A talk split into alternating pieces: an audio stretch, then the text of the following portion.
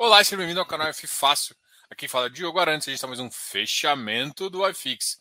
Bora conversar hoje? Ó, rapaz, acabou de sair um negócio XPML, eu tava lendo ali. Vamos começar por isso? Nem, nem, nem tá aqui no tópico, nem tava nos meus tópicos aqui. Ah, não sei se vocês perceberam, né?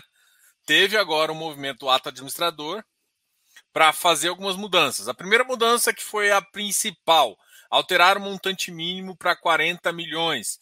Diogo, como é que estava antes? 175 milhões. Então eles mudaram para fazer isso. Uma outra coisa que ficou bem engraçada assim, por que, que não começaram assim?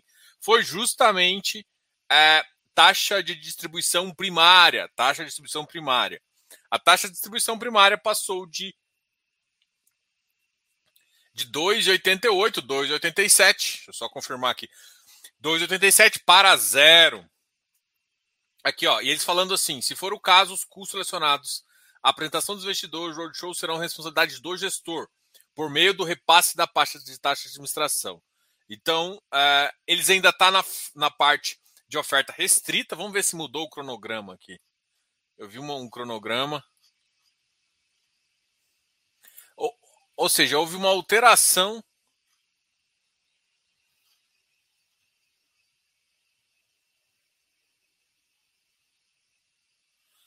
Aqui, ó, vai ter um período de desistência. Vai ter um período de desistência. Para quem quiser desistir. A oferta passa de 75 milhões para 40 milhões. É, e, a, e com certeza o preço deve ser alterado aí, porque passa a não ter mais a taxa. Então o custo, em vez de ser R$ 102,88, passa a ser 100 reais e um centavo. Tá? Então, bem, bem mudança aí no XPMOL. Vocês viram essas mudanças? Mudanças bem, bem, bem, bem. Basicamente, para o preço agora do XPMOL está 100 reais. Provavelmente, é, a galera do, do cheque maior chegou e falou assim: se vocês quiserem que eu bote o cheque, vocês tiram a taxa de vocês. E aí eles assumiram a taxa, tá? Então, basicamente, eu acredito que aconteceu isso e eles estão assumindo a taxa. A grande questão é: por que, que não fizeram isso antes, né? Porque com certeza ia passar por uma fase de direito de preferência muito mais assertiva, é assim como também uma fase de sobras. Mas de qualquer forma, a gente está na fase do 476 aí para alterar. As pessoas que não quiserem participar, e provavelmente as pessoas com cheque pequeno talvez nem faça sentido, né? Porque, bom, você pode comprar 100 reais agora e no mercado está 100 e 10 centavos. Então você vai passar por uma fase de desistência e ele vai devolver né, Pra, porque, imagina, você está com 102, no mercado está 100. Mas apesar dele te devolver aí os 2,87 das taxas, tá? Foi, foi isso que eu entendi dessa modificação aí, bem, bem confusa, bem grande. Enfim, e tamo aí. Agora.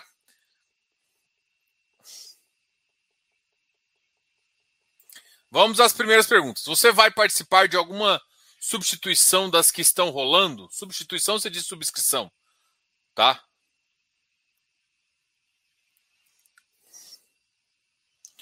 É, gente, na segunda-feira passada, na segunda-feira passada, eu fiz uma avaliação sobre justamente esses dois camaradas aqui, o Versalhes e o VGHF. Na quarta-feira eu falei sobre o Deva, tá? Na quarta-feira eu falei sobre o Deva. Até até conversei lá com o pessoal lá, o pessoal ficou meio chateado comigo. A minha intenção não foi você sabe que eu gosto muito do papel do Deva, mas realmente eu acho que a emissão não foi muito legal, tá?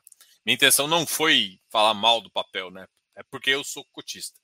Mas a minha intenção, eu até gosto muito do pessoal lá, mas a minha intenção foi, foi realmente, eu, eu não acho que a, a emissão uh, nesse momento seria adequada. Mas isso para todos os FIs de papéis. Eu também não gostei do CVBI. Conversei com a Bud lá também, zero justificativo e tal. É que na minha cabeça não tem, não tem janela. E aí você espreme o preço que já, que já fica já está exprimido por outros motivos aí. Então, por mais que a oferta seja muito boa para o fundo, às vezes é melhor não tentar aumentar a demanda, né? Porque você gera uma, um aumento de papel aí no, no, momento que eu não acho que a liquidez está tão boa do mercado, tá ok? Bom, sobre uh, participar ou não de subscrição, você quer saber disso só no Close Friends. No Close Friends eu falo do que, que eu entro e do que eu não entro, tá? Tá ok? Então, se você quiser saber as minhas visões, a minha posição é no Close Friends. Aqui a gente só fala de ativos de forma genérica para tentar ajudar você a construir um raciocínio, tá? Essa é a função aqui do, do canal. O canal não é para te dar, uh, se quiser alguma informação mais que gere uma é, compra ou venda, a gente faz isso dentro da consultoria, que é uma, uma fórmula regulada. Eu sou, eu sou, eu sou consultor CVM, eu tenho, eu atendo a essa regulamentação, tá ok? E aí dentro lá do Close Friend a gente conversa um pouquinho sobre a minha posição e tudo mais, e eu converso com vocês sobre as minhas estratégias também, tá ok? Bom, boa noite. Hoje o dia foi osso. É isso, Marcão. Hoje tá foda. Eu tava aqui, eu tô com, com, com, a, com, a minhas, com as minhas posições, não. Com a carteira que a gente avalia toda, toda semana. E só tem cinco ativos que ficaram verdes. A maioria tá tudo vermelho e bem vermelho. Vamos conversar aqui dos que mais caíram. Depois a gente também conversa. Deixa só conversar com vocês um pouquinho para a gente é, trocar uma ideia. Boa noite. Poderia comentar sobre o CPTS? É claro que eu poderia. O CPTS é um ativo bem clássico ali da Capitânia. A gente já conversou com o Caio Conca tem menos de um mês. Uh, muito legal. Veja a live, tá? Vou até botar a live aqui para quem quiser ver a live do CPTS 11. E o que, que o CPTS 11 ele tem de diferencial? Ele tem uma carteira bem high grade, Uh, ele tem uma carteira bem high grade, mas além disso, além dele ter essa carteira high grade, ele tem uma coisa que, que ele faz muito bem, que é originação. E ele consegue originar, e aí a, a curva está um pouco bagunçada, ele consegue fazer vendas, né? Tem que tomar cuidado que, por exemplo, o CPTS ele vive muito de, de vendas de CRI. Quando o mercado está estressado, às vezes essa operação vai ficar mais complicada de vender com spread maior e você ter algum lucro. Então, parte do, da estratégia do CPTS é justamente vender alguns papéis também, originar muito bem, que é uma das coisas que a Capitânia faz muito bem. E, e quando você não consegue originar, o seu, seu grande parte da sua carteira é originada da própria. O dinheiro vem da própria carteira, que é uma carteira high grade. Então pode ser que venha um pouquinho mais baixo. Lembrando que tem um fator positivo. Diogo, qual que é esse fator positivo? O fator positivo é justamente que a inflação está alta, a próxima inflação do mês vai ser bem alta. Então, o, o Capitânia ele consegue gerar uma parte com, com CRI, é, que é mais ou menos 60%, 70% da carteira dele, uma outra parte com FI, só que a parte de FI deve estar tá um pouco travada, o mercado está bem ruim para quem gira a carteira, eu falo isso por experiência própria que eu faço, mas eles têm um outro, uma terceira linha de renda, que é justamente os CRIs, que também com essa, essa piora na expectativa de juros, vai também deve ser complicado para ele fazer um giro tão grande de CRI também. Então, essas três coisas situadas ele deve diminuir. Só que tem que lembrar que o potencial do, da, da carteira do CPTS é muito boa e principalmente com essa inflação mais alta, tá? Mas o, o CPTS ele é muito bom nessa questão de giro de carteira, né? Então, essa é a visão que a gente tem, essa é a visão lá. Mas isso está muito bem descrito no relatório, dá uma olhada. Acabei de colocar aqui embaixo também a live, a live que eu fiz com o pessoal Dá uma olhada lá. Tá rolando aquela pizza, será? Não, Brunão, hoje não é dia de pizza, hoje é segunda-feira. Pizza ou é sexta, de repente quarta ou quinta também, dependendo. Um desses três dias aí a gente normalmente curte uma pizzinha gostosa. Mas agora minha mulher tá grávida, minha mulher enjoou de pizza. Aí eu me ferrei. Mas tá bom, bom. Fala grande, boa noite, boa noite, Aloysio Fioravante, Fioravante, Avante, Avante é uma moto. Compras fragmentadas até janeiro. Depois juntar grana, espera as promoções. Cada um tem uma estratégia aí, pode ser uma boa. A gente provavelmente dezembro eu esperava que fosse um pouquinho de alta, mas com as conturbações do mercado externo mais o Brasil ajudando, pode ser que a gente tenha promoções aí por mais tempo aí. Eu não sei se vai ser. Eh, o mercado descontou tanto que será que vai, a gente vai conseguir descontar mais ainda no próximo ano? Tem muito ativo lá próximo do preço de reposição. Agora, o, o custo de mão de obra cresceu, a parte do, do, do custo de material. Agora que vai ficar complicado, né? O custo material, a tendência é baixar um pouquinho de preço ou não crescer mais, até porque os, os, a parte minério baixou 55% nos últimos dois meses, que é uma coisa que a gente já comentava, já comentava que isso iria cair. Eu não imaginava que ia cair tanto, sendo bem honesto. imaginei que poderia cair uns 40% é, né, até o final do ano. Caiu 55% em dois meses.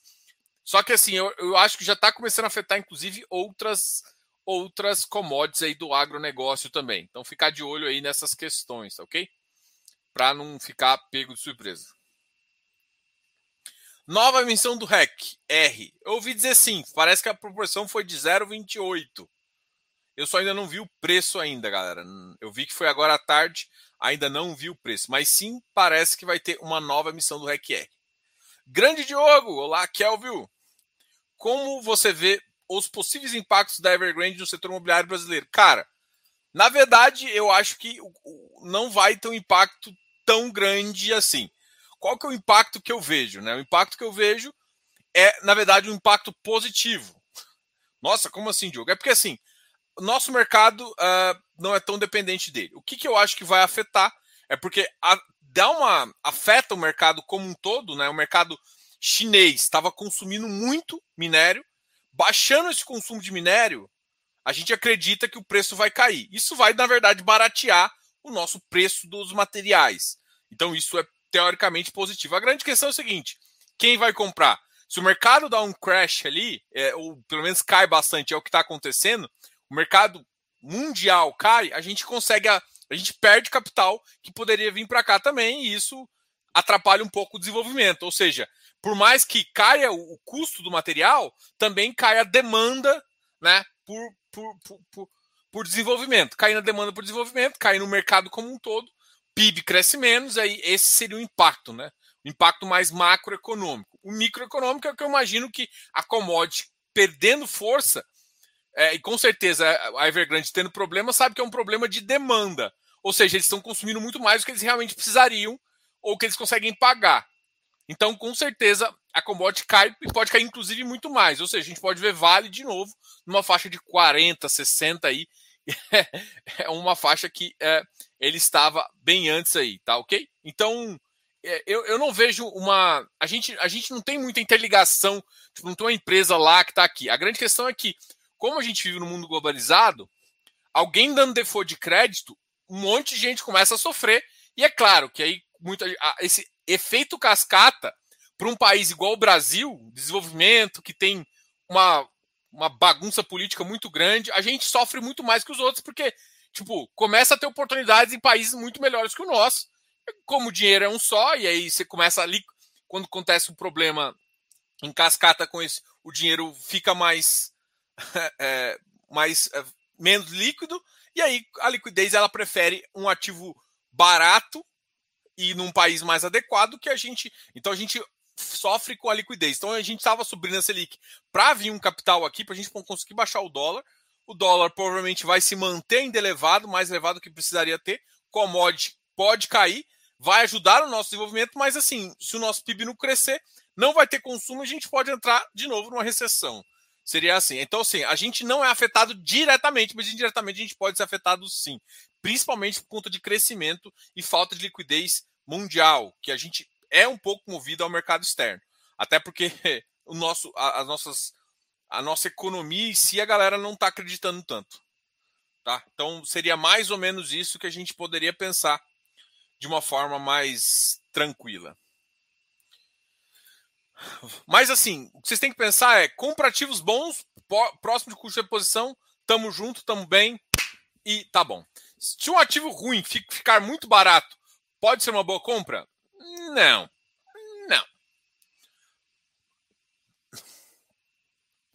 Por que, que eu acabei de falar do mercado exterior? Quando o mercado fica pouco líquido, da bagunça, por que, que o Brasil sofre? Porque o Brasil é bagunçado. O Brasil é um ativo ruim. Por que, que você vai investir no Brasil?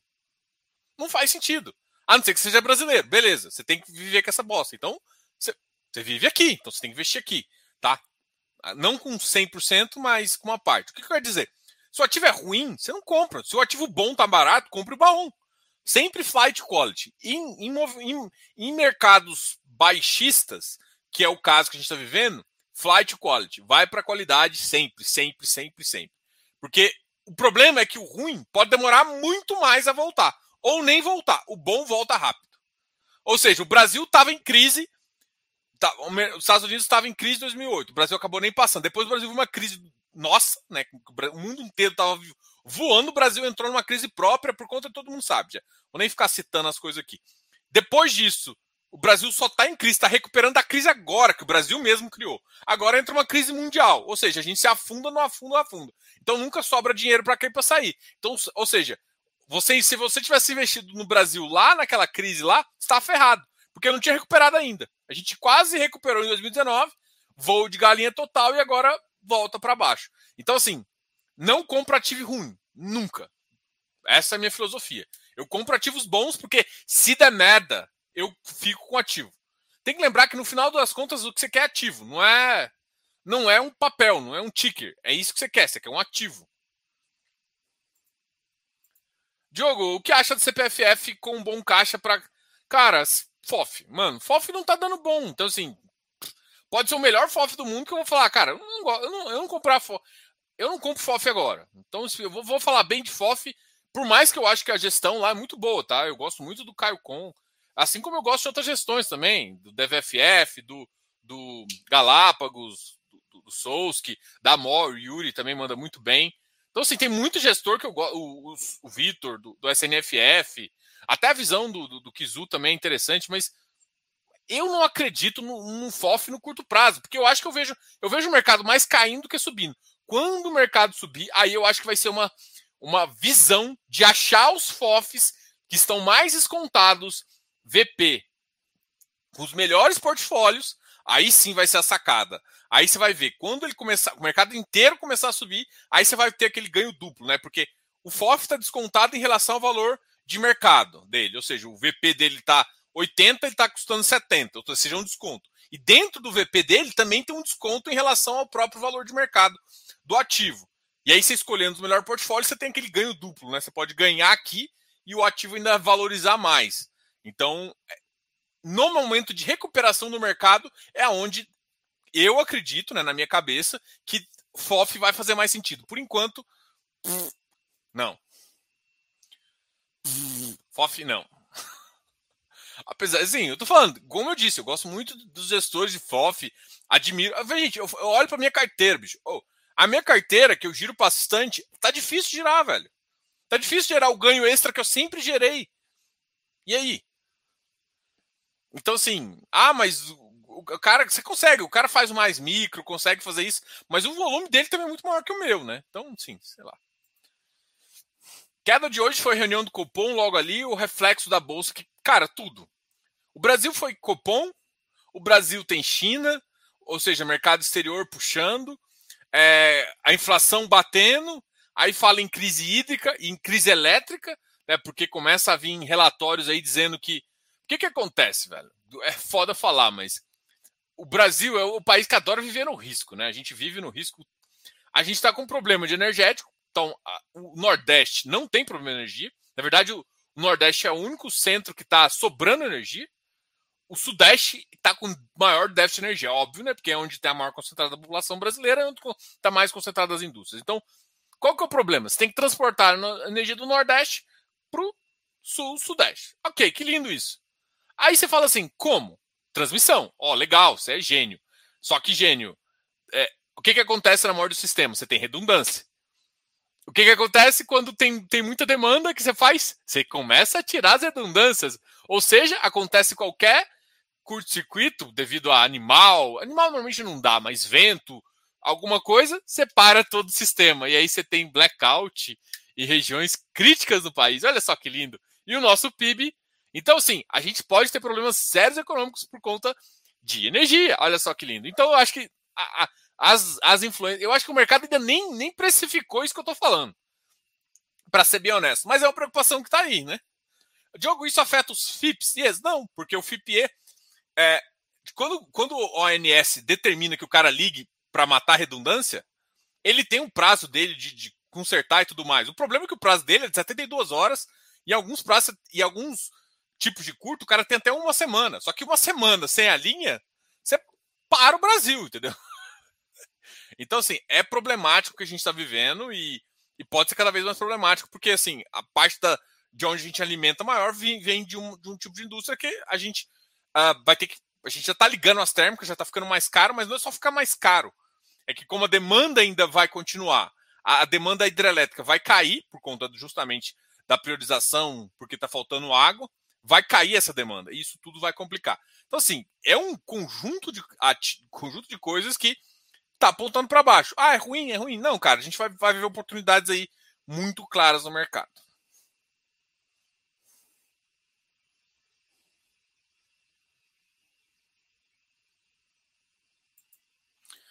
Boa noite. Porque assim, não tem nada a ver setor.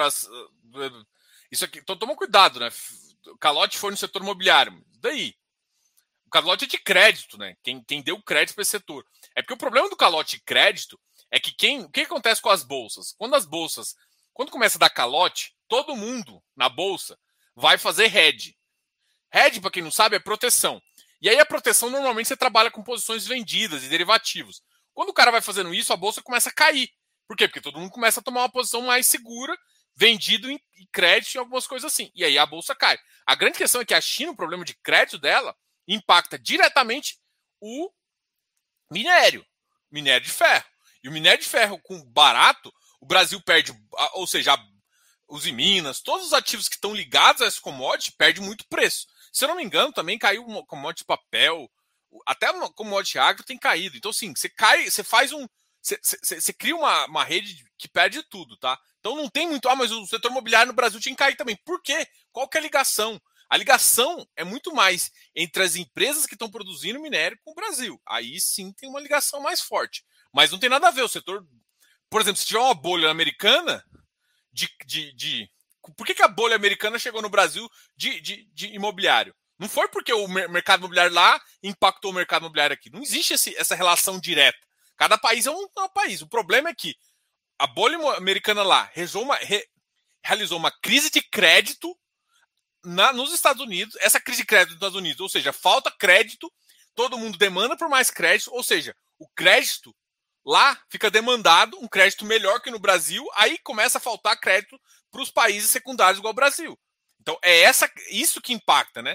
Falta dinheiro no Brasil porque o pessoal começa a jogar lá. E aí começa a ficar com medo. Aí não vai jogar no Brasil se os Estados Unidos também tá ruim. Aí ele começa a jogar para ouro, para outras coisas. Então o ouro começa a cair, o dólar tá com problema, tá com inflação, tá com isso. Só que, tipo, como foi uma crise na China, o que eleva é os Estados Unidos, ou seja, o dólar dispara, porque a crise está sendo na China, o mercado procura os Estados Unidos e procura as outras. Até, até achei estranho o cripto ter caído tanto, mas enfim, caiu.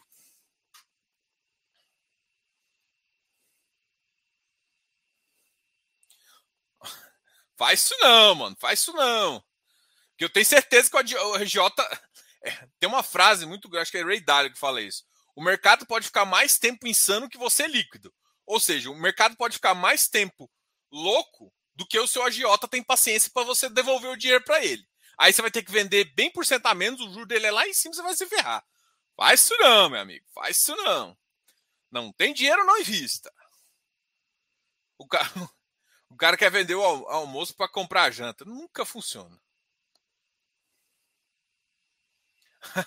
Está decretada a segunda sangrenta. Cara, hoje foi 1% de queda. O iFix hoje caiu 1 ponto, vamos lá. 1.07. 1.07. A gente voltou para a faixa dos 2.700 pontos. Caímos pra caramba hoje. E assim, complicado.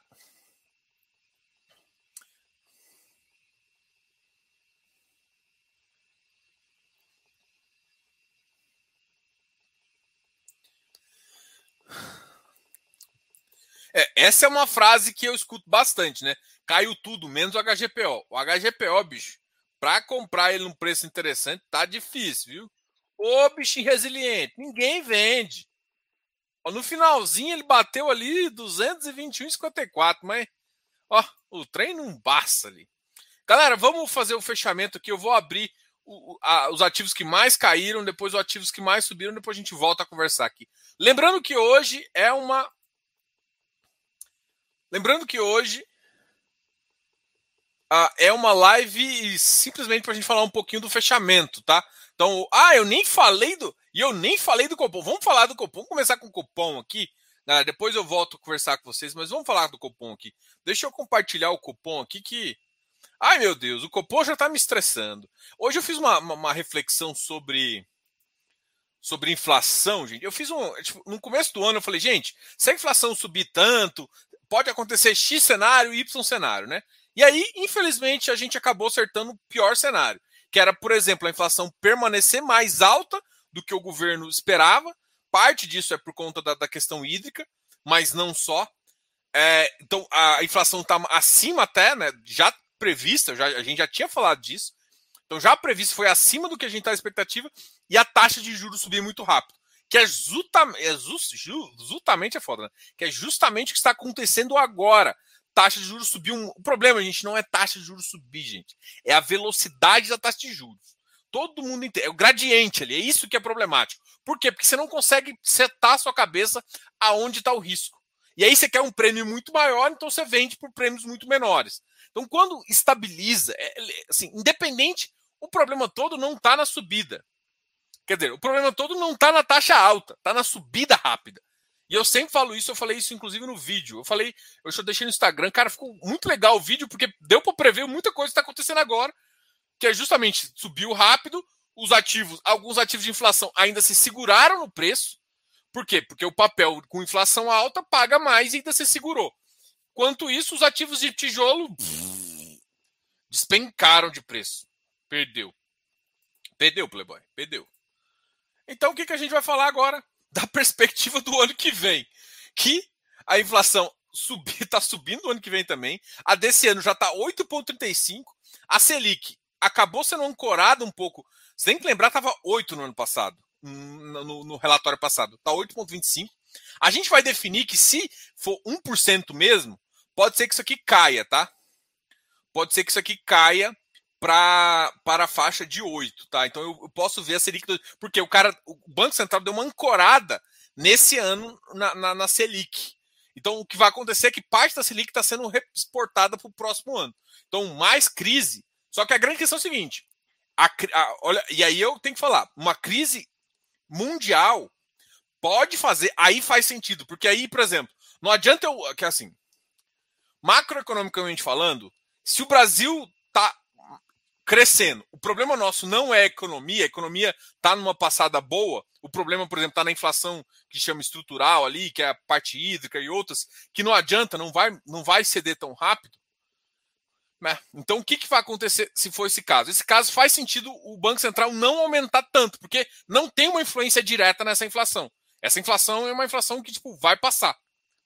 Só que o que acontece? Agora, com crise no exterior, a visão muda. Porque você começa a ter um prêmio, um prêmio de risco muito maior para a moeda americana ou para outras moedas. E aí, para o Brasil ficar interessante, você teria que aumentar, porque parte da estratégia é você aumentar a taxa de juros você atrair capital.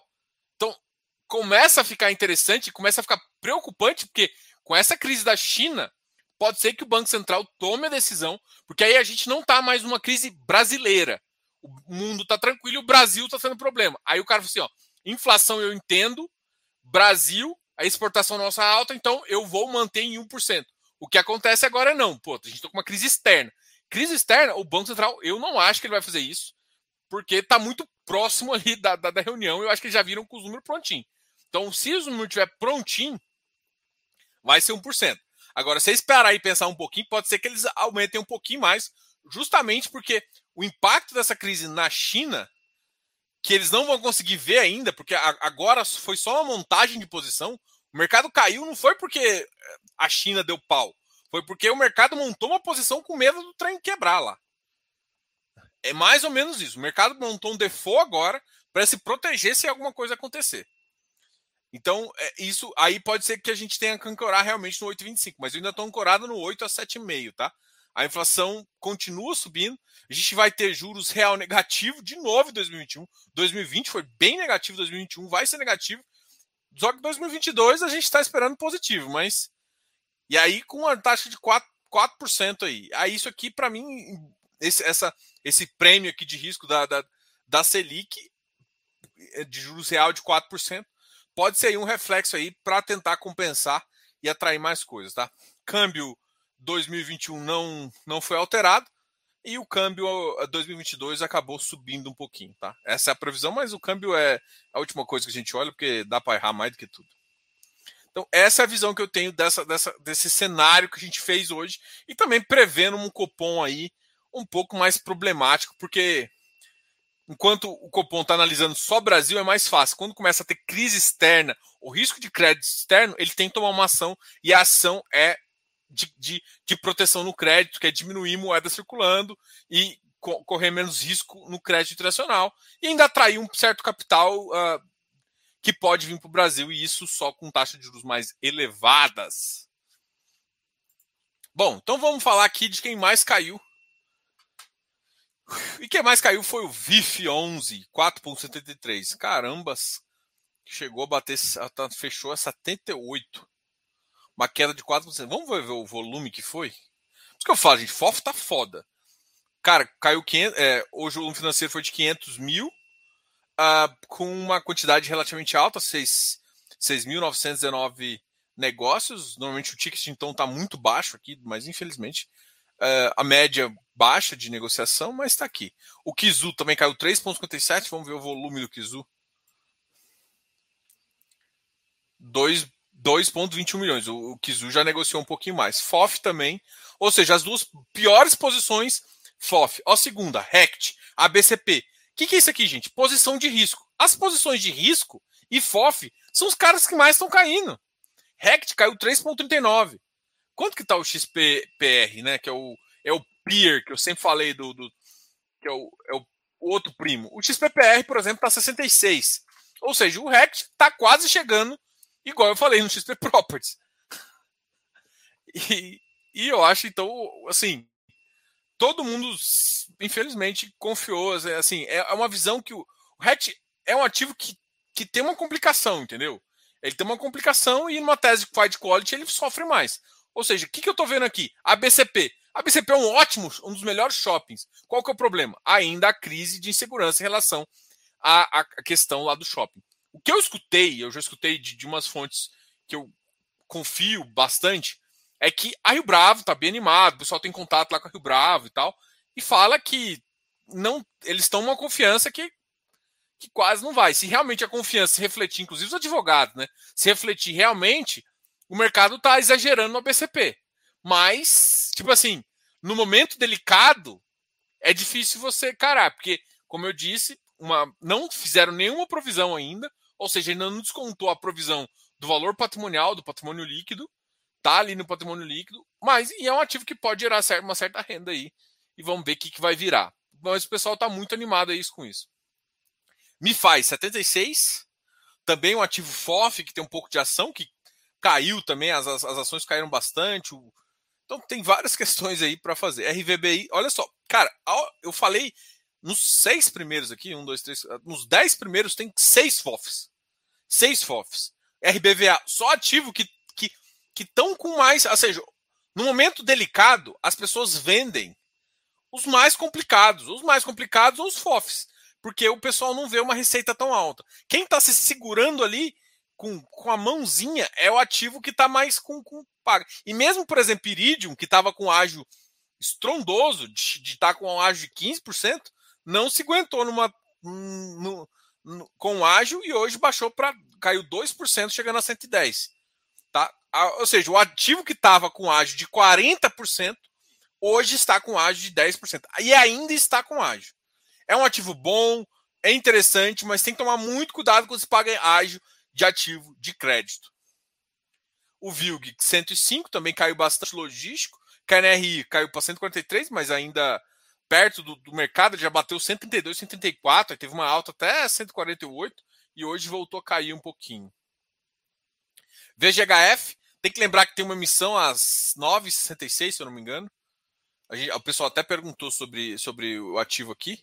RBRF, outro FOF caindo. CIDIL 88, HGCR 101, GCFF, que é o da Galápagos, o FOF deles. Olha, tem muito FOF caindo, o MOR também caiu. Todos os FOFs caíram um pouquinho. Risa Terrax bateu 97. Então, assim, o mercado hoje deu uma bela de uma chave de ré. chave de ré. Deu uma chave de ré agora. E aqui os ativos que subiram. Com a Mi subiu, mas ele é totalmente no vazio aqui, tá? Oito negócios, 7 mil, sim. Não, não, não, pode nem considerar isso como uma alta, porque a alta e a queda dele tá, tá com spread muito alto. A negociação dele tá muito baixa ainda. Não tá trocando muito mão. Ou o JP já tem uma negociação um pouco maior, tá na faixa aí de 300 mil. E hoje ele subiu um pouquinho, 0,31. O Ribir também tem, tem se mostrado um pouco positivo, mas olha, também subiu no vazio total. Nem conta. Isso aqui teve uma negociação de praxe aqui. RBH é o Rio Bravo High Yield, 0,20. A FCR 105 estava em emissão. A FLCR, que é o Faria Lima Capital Crédito, 139 também quase. Isso aqui nem conta. RBI e HGPO. GPO fechou o dia assim no zero. Assim. O mercado cai, isso é a qualidade, flight quality. Todo mundo estava de olho nessa bagaça aqui. Mas não cai, porque cai um pouquinho e nego entra comprando. Tem que, tem que olhar aí, né? O mercado está bem estressado.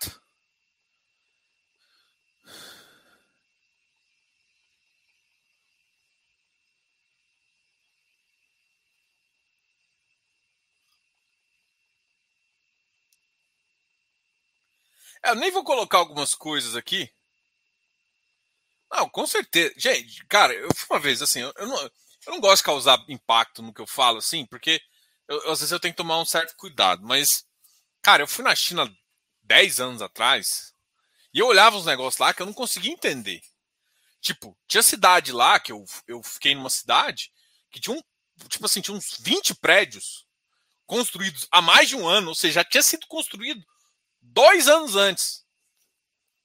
Que não tinha uma pessoa, tinha um. Assim, tinha umas 10 torres assim. Das 10 torres, que tava mais de um ano lá, com uma torre ligada. E eu falava assim, como é que esse. Como é que. E, e assim, mais prédios sendo construídos. Eu falei, caralho, aonde está essa demanda toda?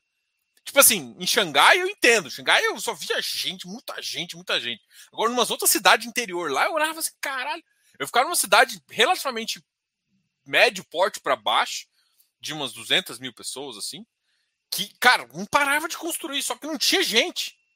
Tipo, ah, mas prédio recém-inovado às vezes demora. Concordo, no Brasil também.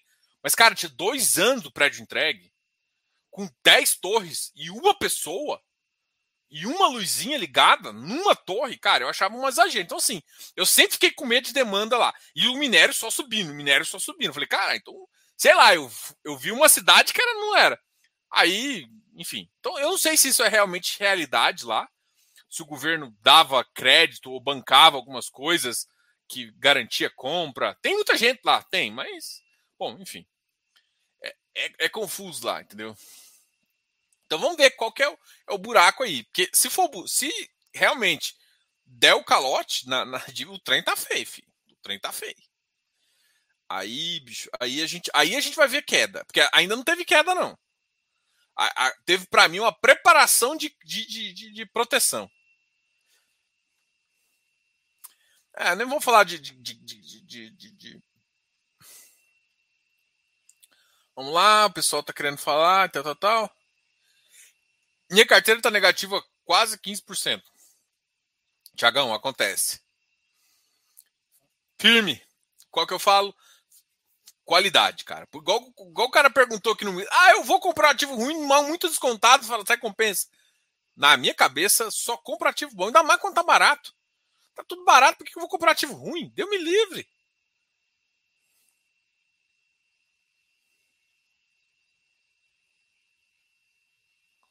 Olha, eu, eu, não, eu, eu não acho que é tanto assim, tá? Vai baixar o preço do minério. O problema, Giana, em relação que eu não acho que é tão igual. Ah, nada a ver com Lehman Brothers. Tem um pouco a ver, porque assim, tem que lembrar que quem emprestou dinheiro para a China não foi só o governo chinês. Tem crédito do mundo, de alguns, com proteção lá. Então, assim, e assim, hoje em dia uma bolsa cai, não é tipo assim, ah, a bolsa da, de Xangai cai e o mercado, uh, tamo tranquilão. Não, filho, hoje em dia tem muitos, tem muita gente que faz proteção em outra, ou seja, crédito, um país da default de crédito é igual, assim, cai um monte de lugar. Então cai o asiático todo. E aí você tem um monte de papel que está em bolsa, que tem, por exemplo, é um, é um papel que está nos Estados Unidos, mas é asiático. Então, assim, tem um impacto mundial. Assim, é, é preocupante para o mundo todo? Não acho. Mas que gera impactos, gera impactos. É, hoje em dia, no mundo globalizado, é impossível um país gerar um problema e não, é, e não fazer. Ainda mais a segunda maior economia do mundo, né? Ou primeira, né? Dependendo do ponto de vista aí. Então, uh,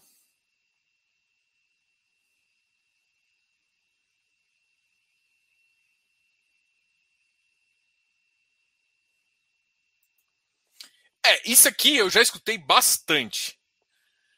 Só que o que, que acontece quando você faz isso? O governo meio que está distribuindo valor, ou seja, ele paga um preço e, e cobra outro. Então, você concorda que tem uma, uma, falha de crédito aí? E ele usa o quê? O mercado exterior e os impostos das empresas que estão lá para financiar toda essa situação. Só que, tipo, é uma, é tipo uma bola de neve, ainda mais quando ele travando o yuan. Você entende o problema que gera? Então, assim, e aí o cara. E o governo chinês toma dívida em outros lugares. E as, essas empresas tomam dívida em outros lugares. Quando não começa a pagar, você vai cobrar de quem? Então tem, tem problemas, tá? Tem problemas.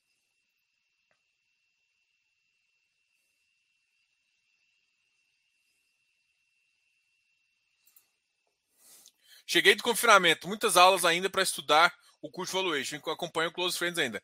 Vai com calma, vai ter muitas aulas. Pode ter certeza que, tipo assim, eu vou dar mais ou menos o prazo para vocês de uns 3, 4 semanas. E aí eu faço a primeira aula de dúvidas. Eu vou soltar um vídeo. Uh, vou soltar, eu tô terminando de editar, mas eu vou soltar um vídeo agora sobre é, o valuation de um, de um ativo de desenvolvimento. Na verdade, tem dois vídeos, né? Um eu, eu já fiz e o outro eu vou fazer agora esse próximo final de semana. Um é sobre um ativo de desenvolvimento que não paga yield e eu vou fazer um desenvolvimento que paga yield no próximo, sabe? Então, é, vai ser bem legal. Então, vocês vão ter bastante material para estudar.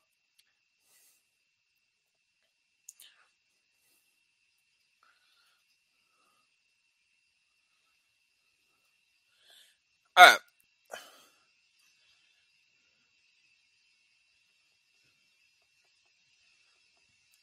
Olha, eu entendo que se você está disposto ao o Iridium ainda está com 10% de ágio. O hectare, teoricamente, está 1% abaixo do VP. Né? Vamos pensar que o VP dele é, 116, é 119, como ele falou, e não 116, 114, como ele foi durante muito tempo. É, aí você já está com deságio. Então, o hectare é o primeiro vez que ele fica com deságio. Tá? Mas tem que entender o risco que ele está correndo e tudo mais. Tá? Galera, vou, hoje vai ser um vídeo um pouquinho mais curto. Né? A gente já falou um pouquinho do Focus, falou um pouquinho com vocês. É, eu só vou ver se vai ser na segunda-feira. É, vai ter uma live muito especial para vocês, tá? Eu não, não sei se vai ser amanhã. Eleu, depois avisa lá no outro grupo do FIPE. Eu, eu combinei de fazer uma live com quem gosta de FIPE. Para quem que eu vou falar? Eu vou falar, eu vou trazer o time da, da, da 20. A 20 está fazendo uma compra, né? Até saiu um fato ontem e, o pessoal tá, tá para provar isso. A, recomendo todo mundo que antes até dessa aprovação a gente faça esse vídeo, traga o, o pessoal da 20, o RI da 20, a, a Cíntia. A gente não, eu não sei se vai vir a Cíntia e mais uma outra galera aí, ou se vai vir só a Cíntia, mas vai falar um pouquinho dessas questões da, do, do VIG GT, entendeu? Então, Eleu, dá uma avisada lá no grupo. Eu vou confirmar se vai ser amanhã ou na quarta-feira. Se for amanhã, a gente vai fazer a live amanhã às 19 horas normal. Se for na quarta-feira, talvez eu faça a live às 19 e depois eu faça uma aula de dúvida às 8 horas, como eu sempre faço, né? Aí essa, essa, essa live com o pessoal da 20 vai demorar mais ou menos uma hora, 40 minutos, tá? Justamente o foco dela, a gente vai falar um pouquinho de, de, de FIPA e tal, mas o foco dela vai ser justamente a, o, a, a assembleia, né, que a, que a 20 chamou, na verdade a carta consulta, para aprovar a compra de, do restante da linha da leste lá e tal. Então é uma, uma visão bem interessante aí para você tirar dúvida com o próprio com, próprios, com os próprios pessoais da 20 aí que tá falando do 20 Energia. Então quem gosta de FIPE, passe essa mensagem aí para todo mundo que a gente vai conversar. Amanhã eu divulgo se vai ser a, se vai ser na terça ou vai ser na quarta. A gente está definindo o horário até para ficar mais fácil e para ter um público maior também, para o pessoal conseguir ter perguntas, entender, já viu a, já viu o e-mail, já leu tudo o que tinha sobre a carta consulta e vim para realmente para perguntar para eles, a gente fazer essa, essa, essa conversa, esse bate-bola bem interessante aí. Então, quem gosta de FIPE, fica atento aí que a gente vai fazer uma live essa semana também com o pessoal, tá ok? É, saiu, saiu na, na segunda-feira, teve a carta. Eu acho que a carta com. Não, eu olhei a. Teve a da AF Invest também, eu tô com o da AF Invest aberto. Aqui, ó, aqui, ó. Eu recebi a, a, carta, a carta formal da 20 Energia, participações e estruturas, para falar aqui. Tem até a senha e tal, não vou falar minha senha, óbvio. Uh, user, password, para você aprovar justamente essa, essa compra do ativo. Na minha cabeça, assim, sem querer influenciar ninguém, eu acho que é uma é um, ativo muito positivo para o fundo. Não é um momento de emissão, eles não vão fazer emissão, eles vão deixar bem claro isso, pelo menos eu já conversei com eles várias vezes e não vai ter emissão. Vão comprar com dívida. Ah, Diogo, a dívida tá assim. Não, mas a dívida ainda é mais barata do que a RAP, então vale muito, na minha cabeça, vale muito a pena comprar. Uh, eu acho que está precisando destravar um pouco de preço, eu acho que vai fazer muito sentido aí para a galera. Quando será a live com a JPP? Espera aí, deixa eu avisar que eu acho que tem mais uma live essa semana. Tem mais uma live na quinta-feira. Deixa eu só confirmar com quem que vai ser. Deixa eu ver. Canal Fácil.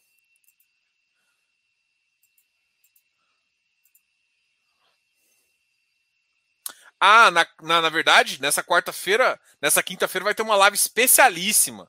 Nessa quinta, a JPP vai ser na terça-feira que vem, tá? O Finews vai ser na terça-feira que vem. Na semana que vem vai ter duas lives, né? semana vai ter com a 20 e com BAC, Uh, o André Bassi vai vir aqui para a gente conversar muito provavelmente sobre essas emissões, o que está acontecendo. A gente vai falar um pouquinho sobre emissões de crédito, né? E também vai conversar um pouquinho sobre o mercado e essa, essa todas essas crises que estão acontecendo aí para a gente fazer. Então, a live de BAC vai ser na quinta-feira. Uh, e amanhã, a gente, amanhã ou terça vai ter a live com a 20. Semana que vem tem a live com a Ouro Invest, ou JPP, ah, ou o JPA também, né? A JPP vai vir, a gente vai falar desses dois fundos. E JPPA, tá? JPPA e o JP.